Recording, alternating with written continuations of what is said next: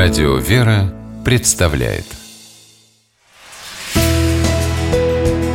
Литературный навигатор Здравствуйте! У микрофона Анна Шапилева.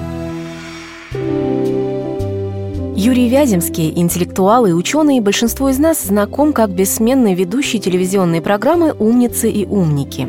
Но кроме этого Юрий Павлович еще и писатель, тонкий, глубокий и очень необычный – в этом легко убедиться, прочтя одну из его самых известных книг – повесть под названием «Шут».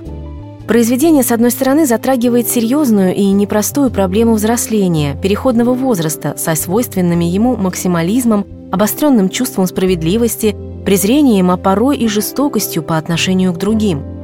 И в этом смысле повесть, пожалуй, вполне можно сравнить со знаменитым «Чучелом» Владимира Железнякова – Текст Вяземского – это эпизоды из жизни, а также отрывки из дневника главного героя.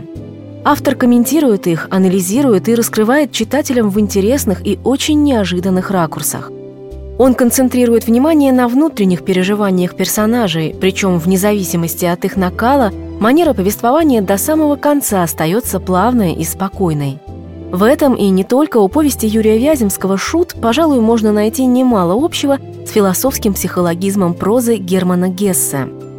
Сюжет произведения необычен сам по себе. На пыльных антресолях в своем доме автор находит дневник. Это записки старшеклассника Вали Трепишникова. Так его называют окружающие. Сам же он именует себя шутом, но вовсе не потому, что любит смешить других. В детстве с Валей произошел неприятный случай – Мальчик хотел защитить котенка, которого во дворе мучили мальчишки, а взрослые, не разобравшись, наказали самого Валю. Эта несправедливость запала глубоко в душу ребенка, и он решил, что всю свою жизнь будет с нею бороться. Шут наделил себя правом обличать и судить людей. В итоге от его, казалось бы, благой борьбы страдают все. Жертвами становятся даже те, кого предполагалось защитить, а в конечном итоге и сам Шут – Необычайно глубока и эмоциональна сцена, в которой главный герой пытается изощренно унизить своего любимого учителя. Этого человека он глубоко уважал, но тот, по его мнению, совершил несправедливость по отношению к ученикам. Однако реакция учителя потрясает Шута и выбивает его из колеи. Учитель не пытается ни защищаться, ни унизить его в ответ, а перед всем классом просит прощения. С этого момента мир для Шута меняется навсегда.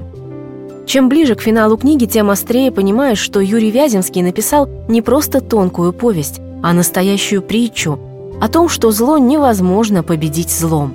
В своем шуте он, ни много ни мало, предпринял попытку понятно и доступно проиллюстрировать слова Христа «Сила моя в немощи совершается». С вами была программа «Литературный навигатор» и ее ведущая Анна Шепелева. Держитесь правильного литературного курса.